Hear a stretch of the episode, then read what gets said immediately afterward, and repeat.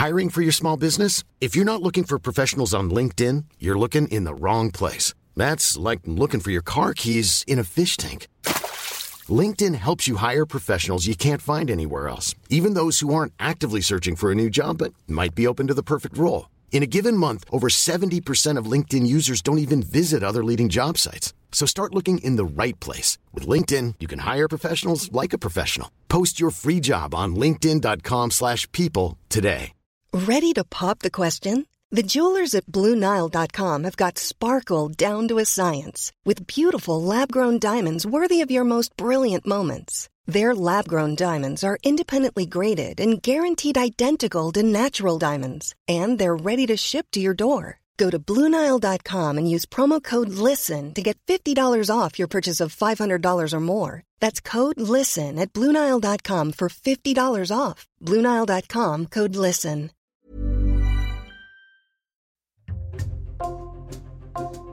Bonjour, c'est Jules Lavie pour Code Source, le podcast d'actualité du Parisien. Le 25 mars, le Parisien a raconté l'histoire d'un Parisien prénommé José, victime d'une usurpation d'identité depuis 25 ans. Il décrit un enfer, par exemple, ouvrir un compte en banque ou changer d'opérateur de téléphonie mobile lui est impossible et il n'a pas pu reconnaître sa fille à l'état civil. Pour José, le cauchemar a commencé quand il a oublié sa pochette avec ses papiers dans un train un jour en 1998. José témoigne aujourd'hui dans Code Source au micro d'Ambre Rosala.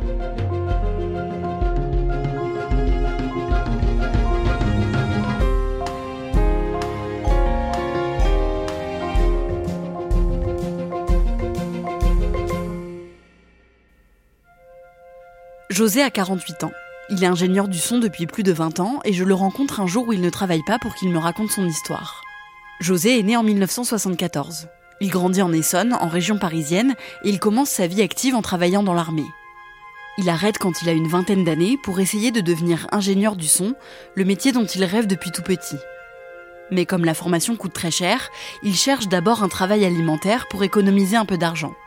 En 1998, quand il a 24 ans, il obtient un entretien d'embauche dans un garage à Sens, dans Lyon, à une centaine de kilomètres de chez lui.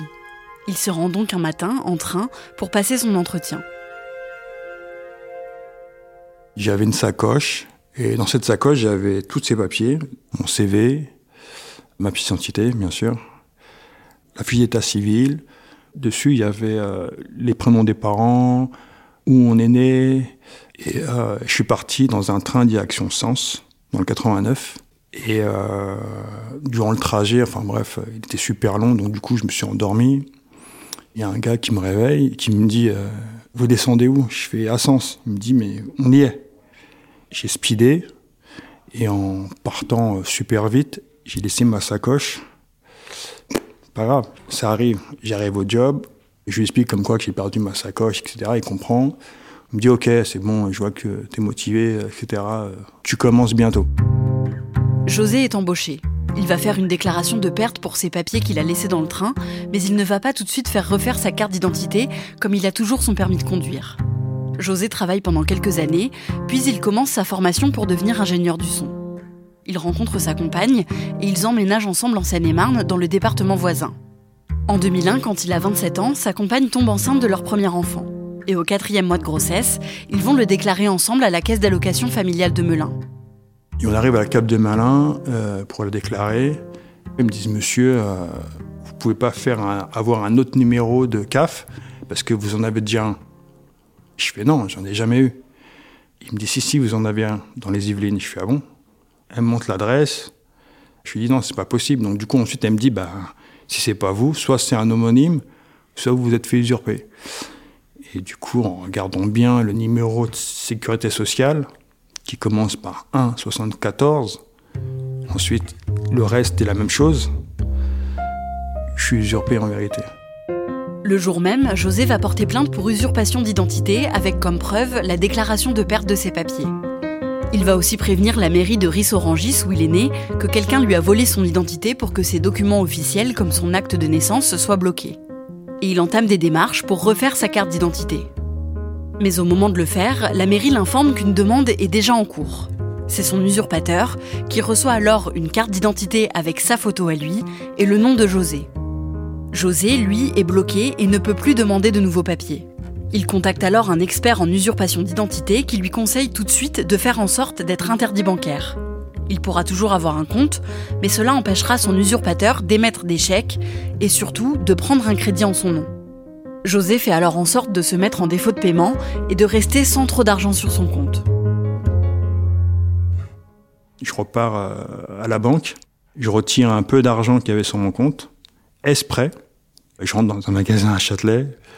J'avais acheté un, pull de Joe Star à la Comate, qui coûtait je sais plus combien une blinde à l'époque. Et euh, je fais un gros chèque, mais un gros chèque parce que le pull il coûtait vraiment cher quoi. Du coup ça m'a bien mis euh, interdit bancaire, mais c'était volontaire. Chaque fois j'étais obligé d'acheter cash les choses, c'était compliqué en vérité je retirais un peu beaucoup plus d'argent, j'en gardais sur moi ou j'en planquais chez moi. J'ai pas pu faire de crédit. Je voulais acheter une maison. J'ai pas pu le faire. J'ai voulu le faire, mais j'ai pas pu à cause de ça. Ça a freiné euh, pas mal de projets, quoi, finalement. En 2002, José et sa compagne ont un deuxième enfant, un petit garçon. Un jour, l'ingénieur du son reçoit une lettre des impôts qui lui réclame une somme qu'il n'aurait pas payée. Il se rend compte que son usurpateur travaille sous le nom de José avec son numéro de sécurité sociale et qu'il ne paye pas ses taxes. José se met aussi à recevoir des amendes de délit qu'il n'a pas commis. Il a eu des amendes de voiture, il a eu des amendes de train qui venaient chez moi. Et en fait, à chaque fois, il fallait que je démontre aux trésor public, aux impôts, etc., que c'était pas moi, que c'était bien cette personne-là qui m'usurpait et qu'il utilisait mon nom, mon prénom pour commettre ces délits finalement. Quoi. Et quasiment tous les mois, j'allais euh, au trésor public de, des Yvelines et euh, je leur disais, écoutez, euh, le mois dernier, je suis venu pour vous dire comme quoi que j'étais usurpé. Tous les mois, vous m'envoyez encore des demandes de remboursement de ci, de ça, etc. J'avais à chaque fois mon compte bloqué. Du coup, j'avais, je pouvais plus ouvrir de compte en banque. Parce que pour ouvrir un compte en banque, il faut quoi? Il faut une pièce d'identité. Et j'avais pas de pièce d'identité. J'avais que mon permis. Je suis parti à la Banque de France, je leur ai dit, je peux pas avoir un compte euh, provisoire. Ils m'ont dit, non, non, euh, il faut une pièce d'identité, euh, sinon rien. Et du coup, j'avais des, des salaires que je recevais, mais que je pouvais pas encaisser. Parfois, les amendes de son usurpateur sont directement prélevées sur le salaire de José. Il porte à nouveau plainte, on lui assure qu'une enquête est en cours, mais rien ne se passe. C'est d'autant plus frustrant pour José qu'il sait exactement où se trouve son usurpateur. Et comment je le sais? C'est que sur mon relevé de carrière, il y a tous les endroits où il a travaillé. J'ai fait tout ce qu'on m'a demandé euh, de faire des courriers, etc., etc., etc. Je les ai fait, ces courriers. J'ai fait tout ça. Avec mes avocats, etc., à l'époque, on faisait des plaintes, on expliquait comme quoi que cette personne, elle, usurpe mon identité pour travailler. Et personne va la chercher. Alors qu'on sait où il habite, qu'est-ce qu'il fait comme travail, pourquoi on trouve le moyen de laisser faire encore, alors qu'on sait déjà. Un jour, il reçoit une lettre de la banque postale à propos de son compte épargne. La poste, il me contacte, il me dit oui, voilà, vous avez deux livrets A, et normalement, on n'a pas le droit d'avoir deux livrets A, vous devez en avoir qu'un seul. Ils me disent, ouais, votre livret A, il est, il est dans les Yvelines, mais vous, vous êtes euh, dans le 77. Et du coup, euh, je leur dis, bah ouais, celui des Yvelines, c'est pas le mien, je vais les voir, je vais écouter, voilà, j'ai été usurpé, je leur montre ma plainte faut effacer celui des Yvelines. Ils m'ont dit oui, d'accord, pas de problème. Au bout de 3-4 jours, je reçois un courrier qui me dit euh, votre compte est clôturé et les sommes ont été virées sur le compte numéro machin, nanana. Euh. Mais c'est pas mon compte ça. Il y avait à peu près, je sais pas, peut-être 3 ou 4 000 euros, un truc comme ça. En fait, compte, euh, ils ont viré l'argent sur le compte de l'usurpateur, mais jamais récupéré cette somme. L'usurpateur de José a vidé et fermé son compte avant que la banque ne se rende compte de son erreur. Pour tenter de refaire sa carte d'identité, José retourne à la mairie de Rissorangis pour leur demander l'accès à son acte de naissance. Là-bas, on lui dit que comme il avait signalé une usurpation d'identité, ses documents officiels sont toujours bloqués. Mais on lui apprend que son usurpateur a à nouveau utilisé son nom. J'apprends que cette même personne s'est mariée à Londres, à Infield. Et quand il s'est marié, le coup de massue, c'est que la mairie de Rissorangis, là où je suis né, ils ont approuvé le mariage en France. C'est-à-dire qu'ils ont inscrit ce mariage frauduleux en Angleterre sur mon acte de naissance. Alors qu'ils savaient déjà que j'étais usurpé. Et euh, moi, je vois ça, je tombe sur ça, je lui dis, mais c'est un truc de fou, quoi. José apprend aussi que son usurpateur a reconnu six enfants sous son nom et que plusieurs demandes de livret de famille sont en cours. En 2005, la compagne de José tombe à nouveau enceinte et elle accouche d'une petite fille. Quand j'ai voulu la, la déclarer, on m'a dit, vous pouvez pas, parce que comme il y a cette histoire du livret de famille qui ont été demandés, d'enfants qui ne sont pas les vôtres, etc., etc., il y a une affaire en cours, vous pouvez déclarer aucun enfant. Et du coup, j'ai pas pu la déclarer. Je me dis, mais putain, je ne même pas reconnaître mes gamins, quoi. L'usurpateur de José continue d'utiliser son identité pour commettre des délits. Une fiche de recherche à son nom circule au sein de la police, et un jour, alors qu'il rentre d'un voyage à l'étranger, José est arrêté à l'atterrissage de son avion.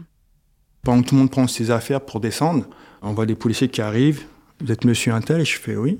Vous pouvez nous suivre, s'il vous plaît? Menottes et tout, euh, avec tout le monde, tout le monde comme ça. Oui, parce que vous avez une fiche de recherche. Mais, mais attendez, mais la fiche de recherche, elle est sur moi ou elle est sur mon usurpateur? Comme lui, il y avait des fiches de recherche plein de fois pour plein de délits qu'il faisait, ou alors euh, qui se présentaient pas à des, euh, à des audiences ou j'en sais rien. Et du coup, à chaque fois, c'était moi qui prenais. Et ben, euh, j'ai tout le temps eu des contrôles de police euh, qui en finissaient pas. Quand il y avait des contrôles de police, j'esquivais, je changeais de trottoir pour euh, éviter plein de trucs. En 2010, José écrit une lettre à la ministre de la Justice, Michel Alliot-Marie. Il lui explique qu'à cause de son usurpateur, il ne peut toujours pas avoir de papier d'identité. Il reçoit une réponse de son équipe qui lui assure que sa situation va être débloquée et José reçoit sa nouvelle carte d'identité l'année d'après. En 2012, José sort de chez lui un matin et il est arrêté. Les policiers lui expliquent qu'il est suspecté d'avoir séquestré et violé deux femmes. Il est placé en garde à vue, mais ces deux femmes innocentent José et reconnaissent formellement son usurpateur. L'homme est arrêté et jugé. Le procès ne porte pas sur l'usurpation d'identité dont il est victime, mais José se rend quand même à l'audience pour faire connaître sa situation. Et là-bas, il en apprend un peu plus sur le passé de son usurpateur. J'apprends que l'usurpateur a usurpé 16 personnes. Quand ils l'ont arrêté chez lui, alors ils l'ont retrouvé avec 16 identités différentes, plein de papiers incroyables, beaucoup d'argent, plus de 30 000 euros je crois, une fille séquestrée dans une pièce, à la fin de ce, de ce procès, il est condamné à 10 ans de prison. Et du coup, euh, ce qui est incroyable là-dedans, c'est que le mois d'après, qu'est-ce que je reçois dans ma boîte aux lettres? Je reçois une somme de 24 000 euros à rembourser à son bailleur finalement, parce qu'il n'est pas payé des loyers. Et c'est un courrier de l'avocat qui était au jugement qui me l'envoie. Il me dit, vous devez cette somme, sinon on entame des poursuites. Mais je l'ai appelé dit tout de suite, je lui vous plaisantez, on est au tribunal. C'est, euh, oui, mais euh, il faut bien que quelqu'un paye. Je fais, bah, attendez, mais c'est quoi, quoi cette histoire? Il me dit, c'est votre nom, euh, donc voilà, on peut pas se retourner vers le, contre lui, mais il a utilisé votre nom, donc on utilise votre nom. Je dis, bah non, moi je paye pas. Moi. Cet avocat finit par comprendre et José n'est finalement plus obligé de payer. Son usurpateur est incarcéré pour les deux viols qu'il a commis, et pendant sept ans, José connaît une période de calme où il peut vivre à peu près normalement. En 2019, alors que son usurpateur va bientôt sortir de prison, José consulte son compte Amélie sur le site de l'assurance maladie. Sur le compte Amélie, on peut voir euh, tous les relevés. Et un jour, je vois 1500 euros. Je me dis, mais c'est quoi ce truc? Après, je vois 500, après, je vois des lunettes. Je me sur le, le, compte Amélie euh, où il y a mes informations. Au lieu de voir mon adresse comme tout le monde, je vois centre pénitentiaire de Bois d'Arcy. Je me dis, mais c'est quoi ce délire? Quand il est rentré en prison, en fait, ils lui ont redonné mon numéro de sécurité sociale parce qu'il n'en avait pas. La justice lui a redonné une identité, c'est-à-dire la mienne. En plus de 20 ans, José dépose 11 plaintes.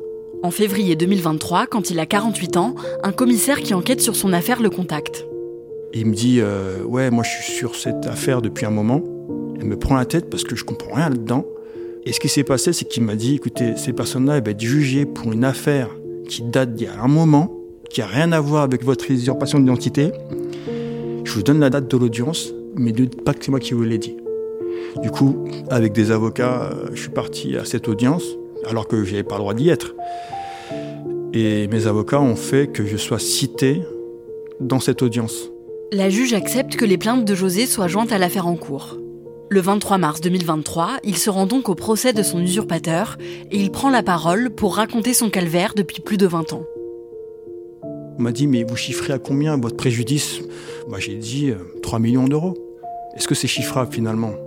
De pas pouvoir profiter pleinement de son identité, de pas pouvoir se marier quand on a envie, de pas pouvoir faire de crédit quand on a envie, de pas pouvoir voyager tranquillement, de me faire plaquer au sol pour des, des de recherche alors que c'était pas moi, à pas pouvoir euh, vivre correctement, à pas pouvoir avoir de compte en banque. Moi, j'ai perdu plus de temps à, à courir après ces conneries qu'à faire des vrais projets, quoi. J'ai été entendu à l'audience, ils ont pris compte de tout ça, mais il a été condamné à 18 mois de prison et à 10 000 euros d'amende.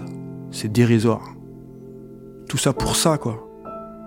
Vous avez espoir que tout ça s'arrête complètement un jour? Oui, j'ai espoir que ça s'arrête. J'ai pu récupérer mon acte de naissance, les livrets de famille se sont débloqués, mais pour moi, ça s'arrêtera quand ça serait retiré sur mon relevé de carrière, mes passages en prison ou je sais pas quoi, je serai tranquille. Quand cette personne-là, elle arrêtera de dire qu'il s'appelle euh, Monsieur Machin, je serai tranquille. Je serai tranquille quand la justice, elle viendra s'excuser, qu'on dise que on a fait notre travail, mais pas comme il faut.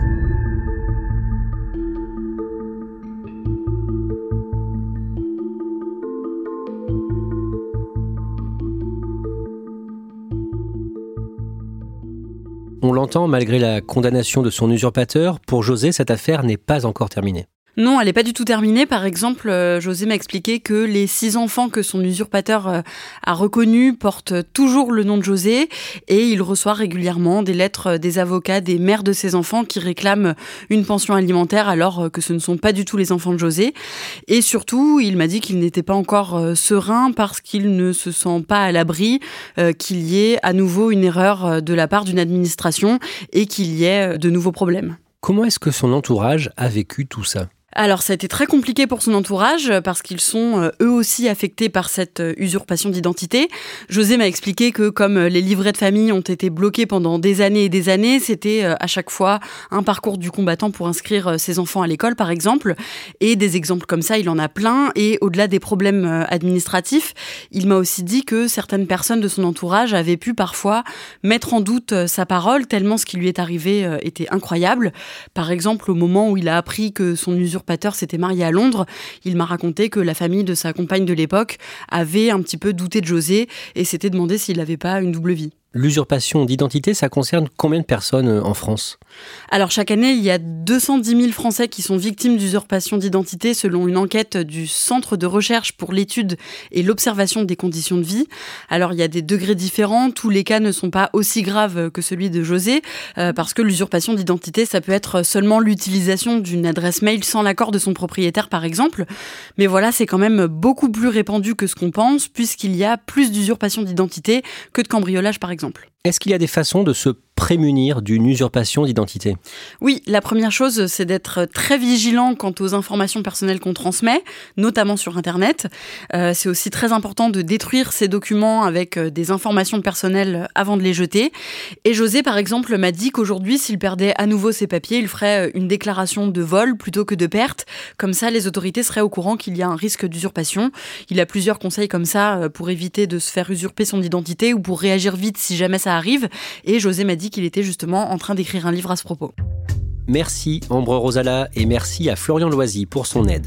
Cet épisode de Code Source a été produit par Thibault Lambert et Emma Jacob. Réalisation Julien Moncouquiole. Code Source est le podcast quotidien d'actualité du Parisien. N'oubliez pas de vous abonner pour ne rater aucun épisode et n'hésitez pas à nous écrire code source at leparisien.fr. Et puis si les faits divers vous intéressent, vous pouvez aller écouter le nouveau podcast du Parisien, Crime Story. Chaque samedi, une nouvelle affaire criminelle. Crime Story présenté par Claudia Prolongeau avec Damien Delsoni, le chef du service police-justice du Parisien.